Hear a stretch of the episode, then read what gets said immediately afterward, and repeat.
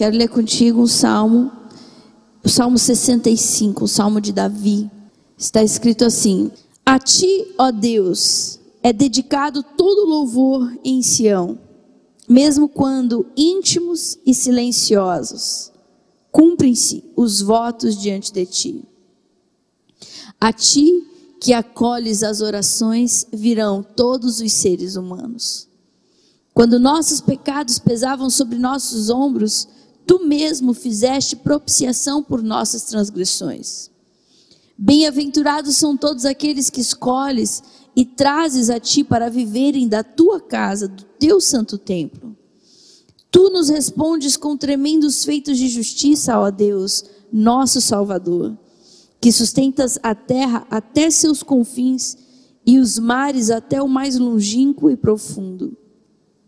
Tu que formastes as montanhas pela tua força criativa, por meio do teu infinito poder. Tu que acalmas o rugido dos oceanos, o bramido das ondas dos mares e o tumulto dos povos das nações. Temor dos teu, por teus portentosos feitos despertas nos habitantes das terras longínquas, e júbilo trazes aos habitantes dos países do Oriente e do Ocidente.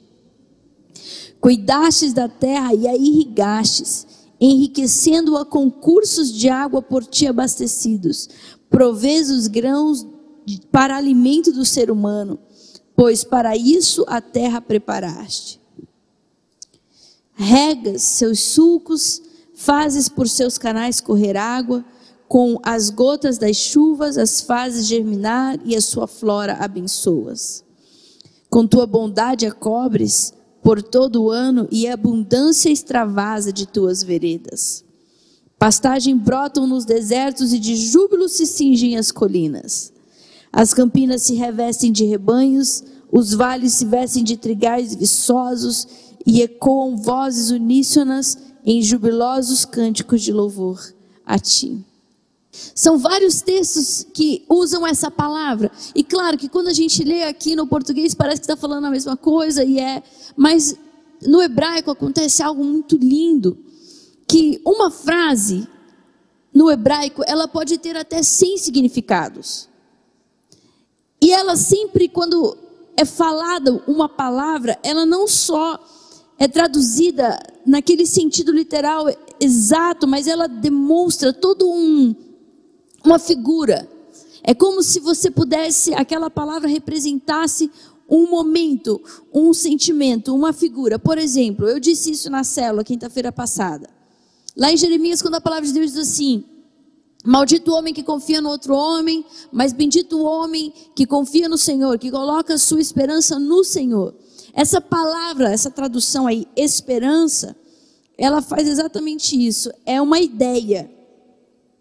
Quando ela é falada do jeitinho que ela é, literalmente, a tradução original dela é uma ideia de uma pessoa que está sentada sobre uma rocha alta e ela, quando eu li isso há muitos anos atrás, eu achei tão lindo. Ela está sentada assim, com as pernas assim, com as mãos segurando as pernas, olhando confiante, não desesperada, é uma confiança alegre, é uma confiança de paz, entende?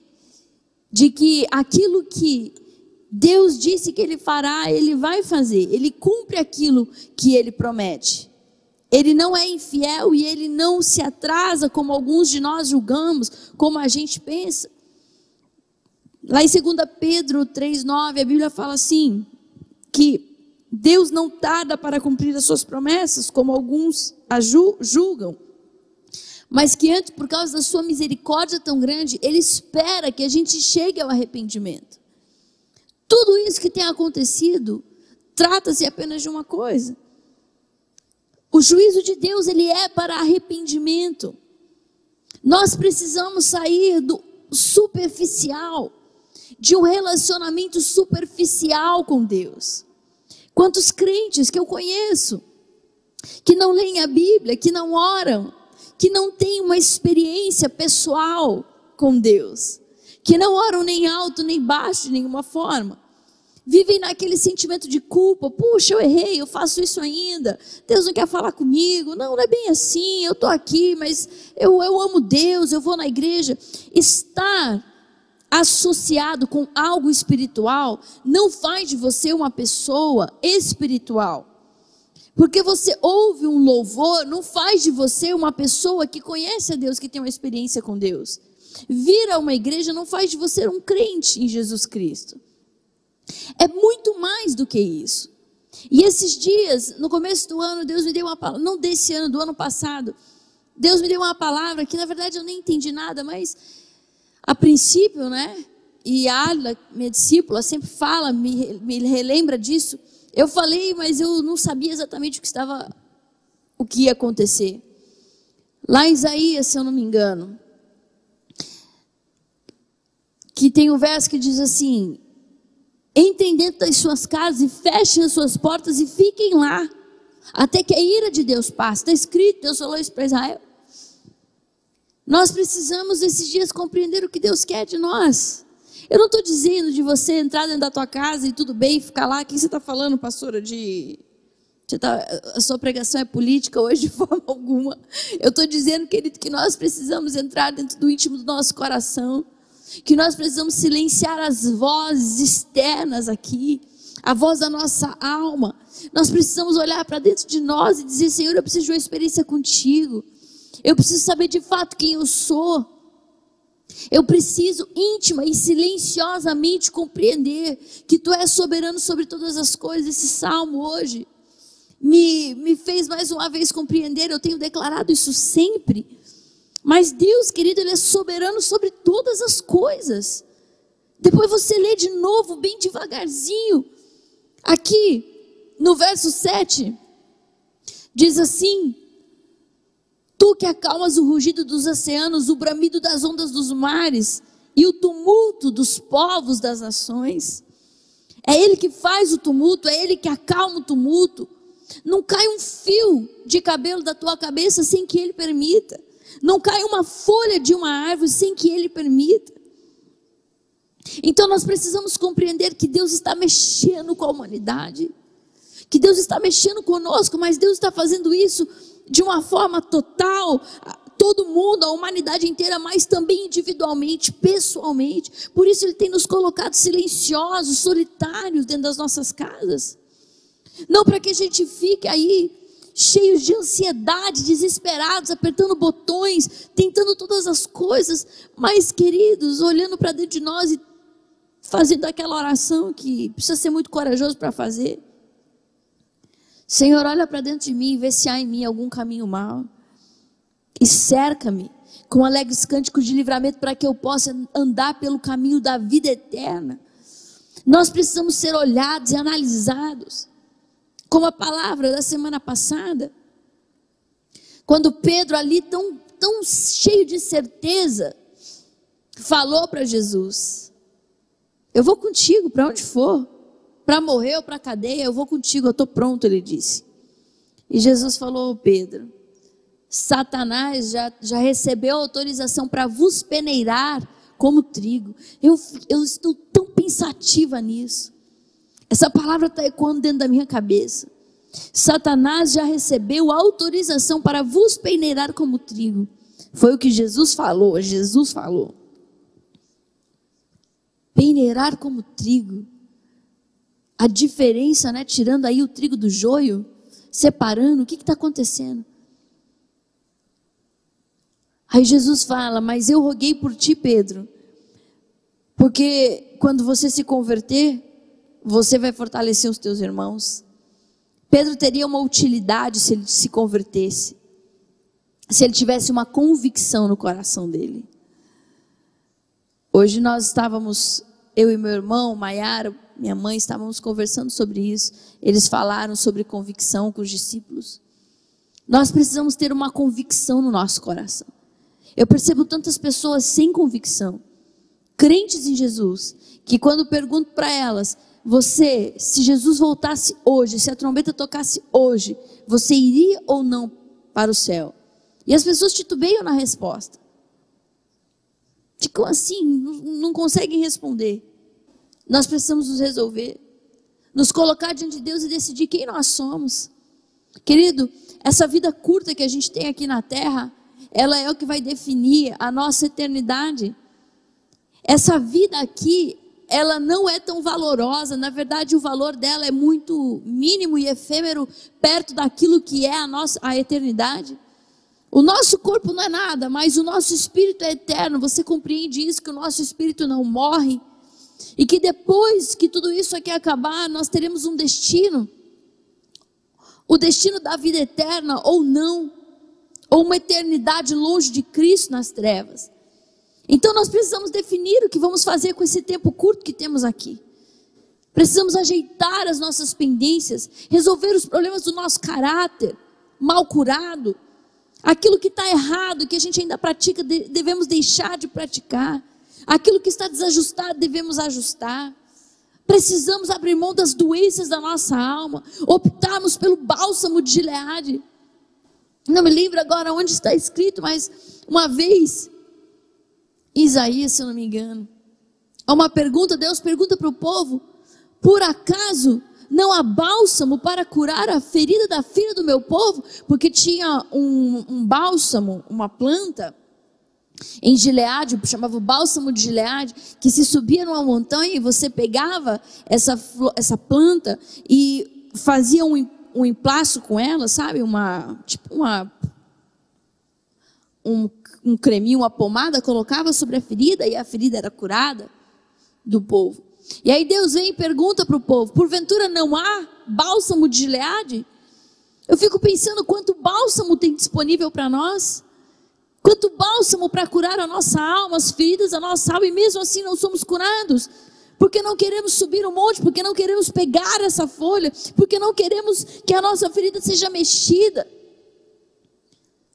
Porque a gente não toma posse daquilo que nos é dado, porque estamos conformados com a nossa maneira errada de viver.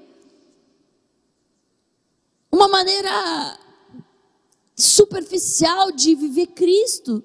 Porque gosta de uma música, porque gosta da igreja, porque gosta dos amigos, mas não tem uma experiência com Cristo, de conversão, de convicção verdadeira. E tudo bem, eu não estou te dizendo, a minha palavra pode parecer pesada. Pô, pastor, você está me julgando, então como que eu faço para ter isso? Eu fico pensativa, porque Pedro, o próprio Pedro que caminhou com Cristo três anos, Jesus falou para ele: Pedro, você vai me negar hoje três vezes? Mas aquilo foi importante para Pedro, na verdade foi essencial. Pedro teve um encontro com a realidade de quem dele, de quem ele era, e ele foi transformado. E Jesus voltou depois para falar com Pedro. Jesus voltou, porque Pedro ficou totalmente desajustado, Pedro ficou culpado, triste. Entrou um luto dentro do coração dele tão grande, pela culpa que ele sentiu.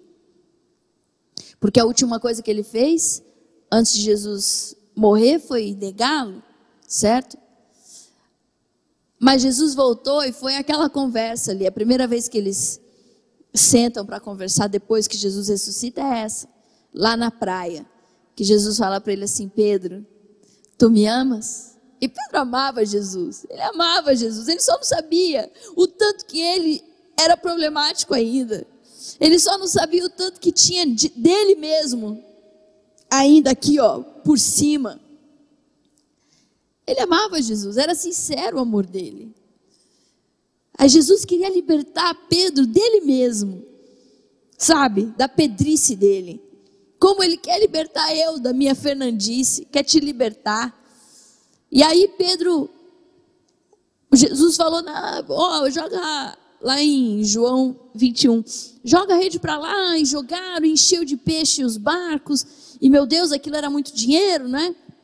Mas daí João falou, aquele lá é o mestre. Eles não tinham reconhecido que era Jesus. E aí, Pedro tira a capa dele, se joga no mar e sai nadando atrás de Jesus. Pedro nem ligou para os peixes, porque foi Pedro que tinha chamado o pessoal para vir pescar. Vamos pescar então. O que, que eu vou fazer? Eu, me, eu, perdi, eu neguei meu Cristo, eu vou voltar a ser pescador. É, ele voltou para aquilo que ele sabia fazer. Mas quando ele percebeu que era Jesus que estava ali, ele saiu nadando no mar desesperado e foi até Jesus. E eles tiveram aquela conversa que Jesus pergunta para ele: Pedro, tu me amas?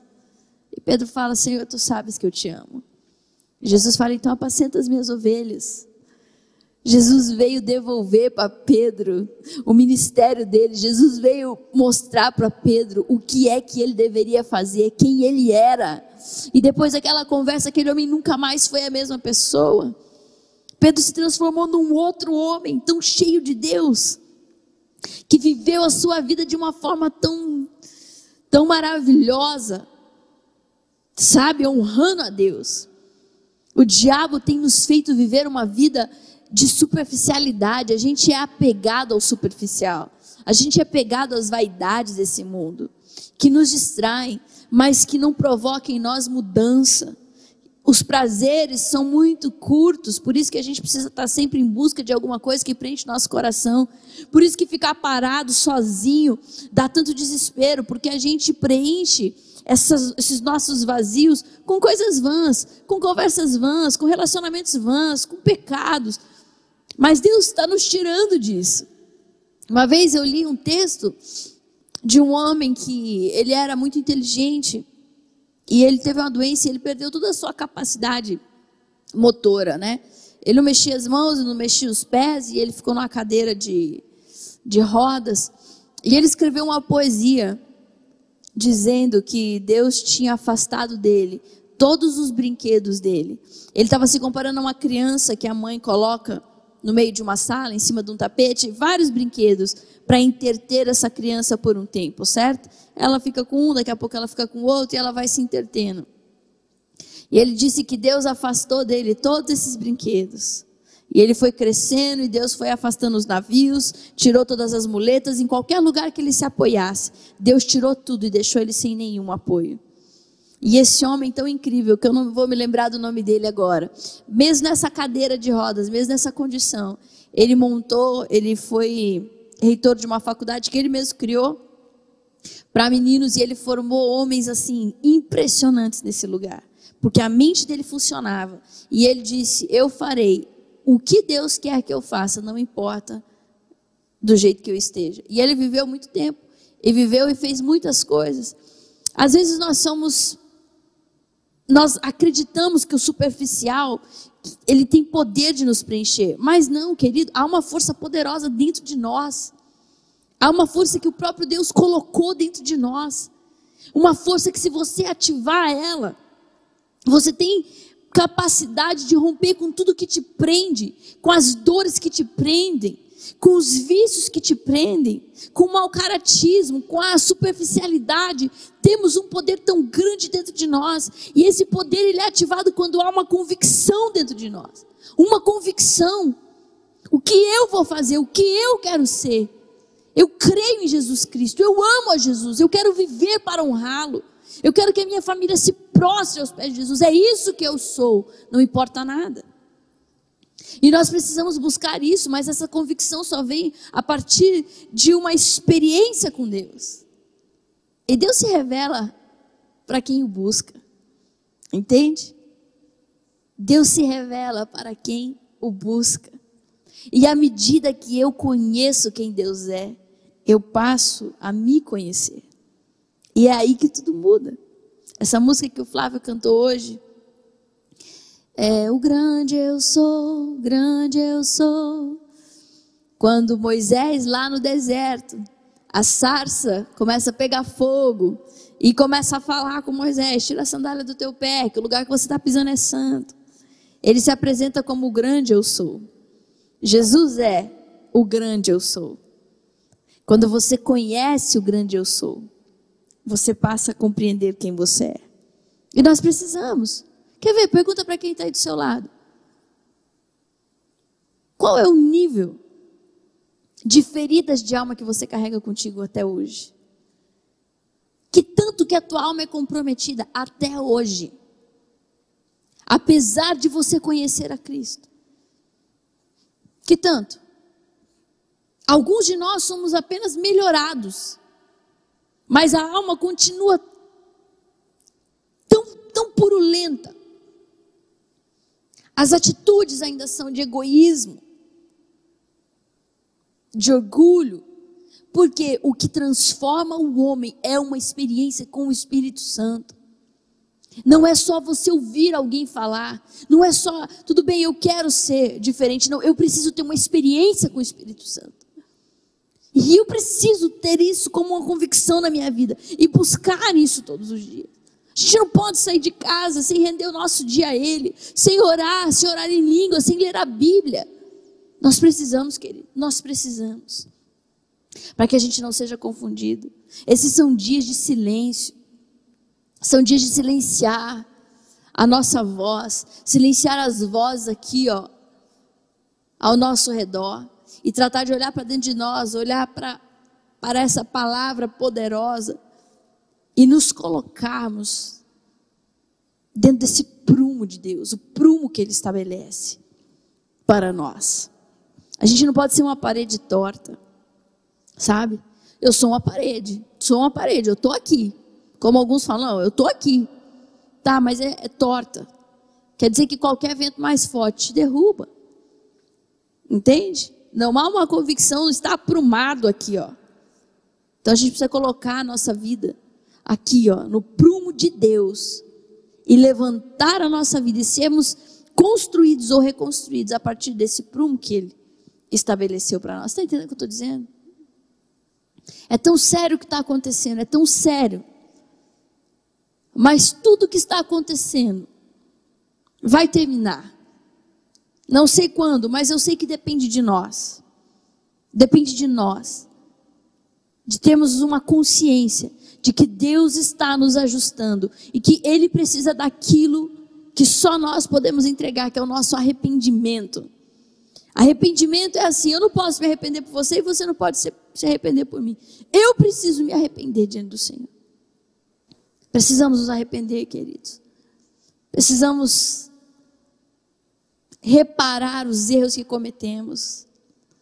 Precisamos resolver as nossas pendências. Precisamos ser transformados. Precisamos buscar a Deus de todo o nosso coração. Precisamos olhar para o lado quanto egoísmo, quanto egoísmo nos corações. A gente precisa atentar o nosso coração para a necessidade das pessoas. Olhar lá, bater na porta de um vizinho do teu lado. Às vezes a pessoa me fala assim, mas ninguém me disse nada. Ninguém precisa dizer nada, nós precisamos ter esse olhar atento, atento. Uma pessoa contando moeda na, no caixa de um mercado, às vezes você fala, mas eu também não tenho tanto assim. Poxa, mas você tem 50 reais, aquele ali tem, sei lá, 5 na casa de alguém, essa pessoa precisa de um arroz, essa, pessoa, essa criança precisa de uma roupa, precisa de um tênis. Nós, se nós tivermos esse coração, sairmos dessa coisa tão superficial, tão egocentrada, já é o começo de uma mudança. Já é, uma, é o começo de uma mudança. Se una às pessoas corretas, sabe? Deixa de lado aquilo que te envenena, aquilo que te faz mal, aquilo que te prejudica. Nós não podemos ser pessoas medíocres, vazias, fúteis. Não faz diferença nenhuma. Só critica, só fala bobeira, usa a internet só para encher a paciência dos outros. Sabe, banais. Ah, eu estou aqui com a minha barriga cheia, o resto que se dane. Nós precisamos mudar o nosso jeito, precisamos nos atentar para as pessoas.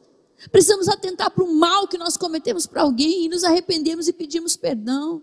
Precisamos atentar para as crianças, precisamos cuidar de nós e do outro, e do outro também, porque tem gente que você vai carregar nas suas costas até a trombeta tocar, sabia disso? Tem gente que é mais fraca. Tem gente que foi ferido tão fortemente que não consegue andar sozinho. A gente precisa carregar. Sabia disso? Essa palavra ela é de ânimo, viu? Porque quando a gente compreende o que a gente precisa fazer e faz, a vida muda. A vida muda. E eu quero encerrar hoje dizendo algo muito poderoso. Esse texto aqui, eu vou ficar com ele na minha cabeça, eu sei, a semana inteira, mas está escrito aqui ó, no verso 2. A ti que acolhes as orações, virão todos os seres humanos. Todo joelho se dobrará e toda língua confessará que Jesus é o Senhor. Todos. Não sei se não serão talvez todos ao mesmo tempo, mas toda língua confessará, todo joelho se dobrará diante dele. Todos. Deus está nos dando a chance de fazermos isso agora. Eu me entristeço muito por cada perda que, né, que eu fico sabendo de pessoas que estão morrendo, mas é, uma, é um misto de sentimento no meu coração. Eu tenho uma sensação de que todos esses que estão acometidos dessa doença tão terrível, mas essa doença ela tem uma característica peculiar. Ela dá um tempo às pessoas. Não muito mais dá. E nesse tempo aí, acordadas ou desacordadas, elas têm uma chance de se arrependerem, de terem uma experiência com o Espírito Santo. Porque você quer ver uma pessoa rendida ao Espírito Santo é numa situação de desespero. O homem quando ele fica desesperado, quando ele não ele se vê numa situação que não há nada que ele possa fazer, ele ele consegue olhar para Jesus. Ele consegue silenciar o coração e ouvir a voz de Deus. Então eu fico pensando que, na verdade, todas essas pessoas, elas são, são bem-aventuradas. Estão partindo para a glória, estão partindo para Jesus. Sabia? Mas e nós que estamos aqui? E nós que estamos aqui? O que é que nós precisamos fazer? O que é que a gente precisa? Para que o nosso coração se volte para Jesus completamente. Está escrito aqui no verso 2: A ti que acolhes as orações, virão todos os seres humanos. Se você se ajoelhar hoje na sua casa, não importa nada. Se você se ajoelhar diante de Deus, mesmo que faça tempo que você não ore, mesmo que você tenha pecado, mesmo que você se sinta distante da presença do Espírito Santo há tanto tempo, se você se ajoelhar e invocar o Senhor, Ele virá para acolher a tua oração. Porque está escrito, e essa palavra não mente. A ti que acolhes as orações, virão todos os seres humanos. Ele não rejeita um coração contrito e quebrantado. Vamos colocar os nossos corações diante do Senhor. Ajoelhe-se para dizer: Senhor, eu me humilho diante de ti. Eu me submeto à tua vontade, à tua grandeza, ao teu querer. O que é que o Senhor quer de mim? Eu quero silenciar a minha voz, porque às vezes a gente vai orar e fala cada coisa que não devia falar.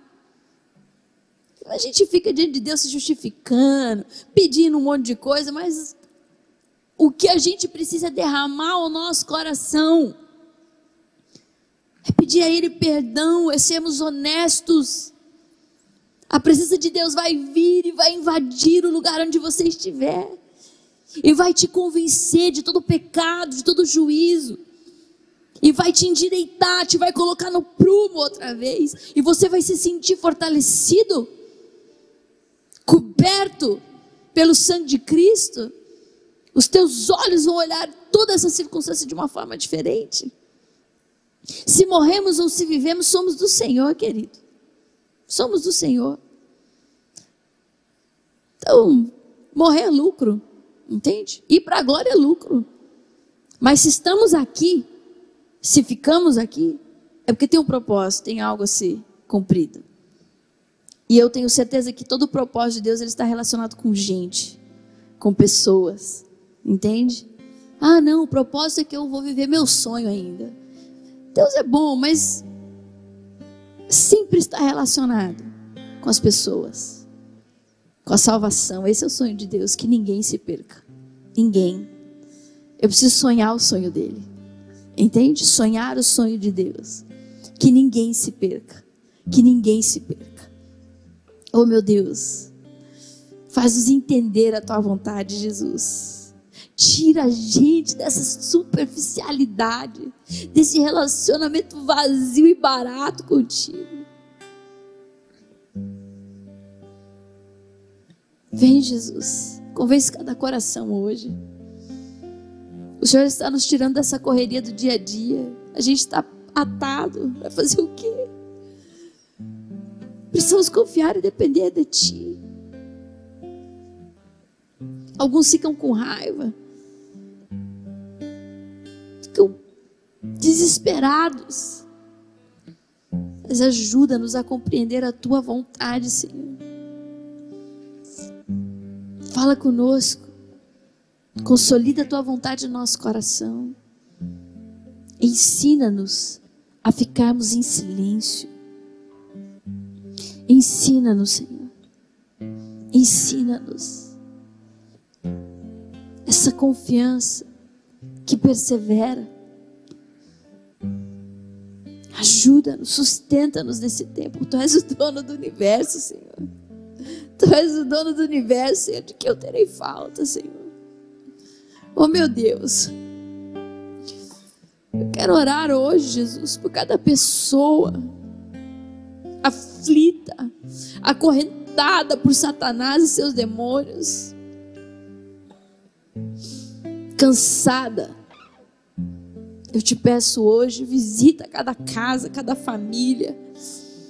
Pessoas que estão fracas na fé, joelhos fracos, mãos trementes duvidando, dizendo coisas que não deveriam dizer, desonrando o teu nome, apegados àquilo que é vão, àquilo que é superficial. Traz de volta, Senhor, com cordas de amor. Traz de volta, traz de volta. Traz de volta para o centro da tua vontade, meu Cristo. Traz de volta. Convence os corações, porque tu és o que convence, Senhor, os corações. Ninguém pode tocar o coração de um homem, só o Senhor.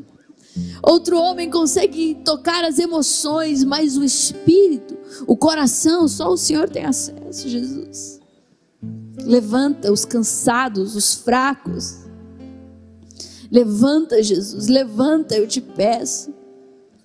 Traz de volta, Senhor, para o aprisco. Que esses tempos incertos, que amedronta o nosso coração, nos devolva ao nosso lugar, como foi com Pedro. Pedro passou os piores dias da vida dele depois daquela experiência. Mas tudo serviu para que ele se tornasse o apóstolo Pedro, um homem ousado, sem medo, cheio do teu Espírito Santo. Pedro prestou ele funcionou. Senhor Jesus, eu quero prestar, eu quero funcionar, eu quero ser algo que o Senhor possa usar, alguém que o Senhor possa usar. Quero tirar os meus olhos das minhas próprias necessidades totalmente o tempo todo, olhando para aquilo que eu preciso. Eu quero olhar diferente, eu quero olhar com os teus olhos, Senhor. Vem, Jesus querido, poderoso Cristo amado. Coloco diante de ti cada pessoa hoje nos hospitais. Os médicos, os enfermeiros, cada pessoa dentro dos hospitais trabalhando. Deus, em nome de Jesus, coloca sobre eles o teu sangue, cumpre na vida de cada uma a tua vontade. Eu te peço, Jesus, fortalece. Fortalece os lombos dos médicos, dos enfermeiros, fisioterapeutas os outros que trabalham, levando uma comida dentro do hospital. Deus, eu te peço, em nome de Jesus, cobre cada hospital, Senhor, com o teu sangue. Que Satanás não leve ninguém, mas que todas as pessoas tenham uma experiência poderosa contigo. Estar com os teus anjos para inundar e invadir os hospitais dessa cidade do Brasil. Para que cada um tenha uma experiência de arrependimento contigo, Senhor. Eu te peço, Jesus querido Consola as famílias que perderam seus entes queridos. Jesus, o consolo do Espírito Santo é tão poderoso. Consola cada um, Senhor. Fortalece as igrejas, Jesus. Aviva as igrejas, Senhor, porque nós não somos um templo, um lugar, nós somos as pessoas. A igreja são as pessoas, o corpo de Cristo. Tira-nos das nossas inquietações, da nossa incredulidade, da nossa meninice e nos faz ser a igreja poderosa que o Senhor nos convoca a ser nesse tempo. Coloca uma espada na nossa mão, Senhor, ajusta em nós a tua armadura. Faz-nos compreender aquilo que o Senhor quer fazer. Vem, Jesus, poderoso. Nós nos humilhamos diante de Ti, Senhor. Seja exaltado o Teu nome, acima de todas as coisas da nossa vida. Eu oro a Ti, Senhor, pedindo que o Senhor nos socorra, que não falte o pão na mesa de ninguém, Senhor supre as necessidades de cada família dentro da nossa cidade, dentro do nosso estado, dentro do Brasil. Desperta, Senhor, as pessoas que têm esse, esse olhar atento para o outro. Desperta eles, que não falte o pão, porque a terra é tua, é o Senhor que faz brotar, é o poder criativo teu que faz surgir as coisas que não são como se já fossem.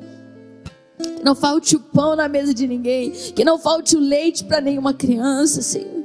Eu te peço, Jesus. Ajuda-nos, ajuda-nos, ajuda o governo, Senhor. Ajuda o presidente, ajuda o governador, ajuda os prefeitos, Senhor, em nome de Jesus. Quebra o jugo da corrupção no Brasil. Nos ajuda a sermos aquilo que o Senhor quer que sejamos. Entrego tudo nas tuas mãos e confio em Ti, Senhor e confio em Ti, para que o Teu nome seja glorificado, em nome de Jesus. Amém e graças a Deus.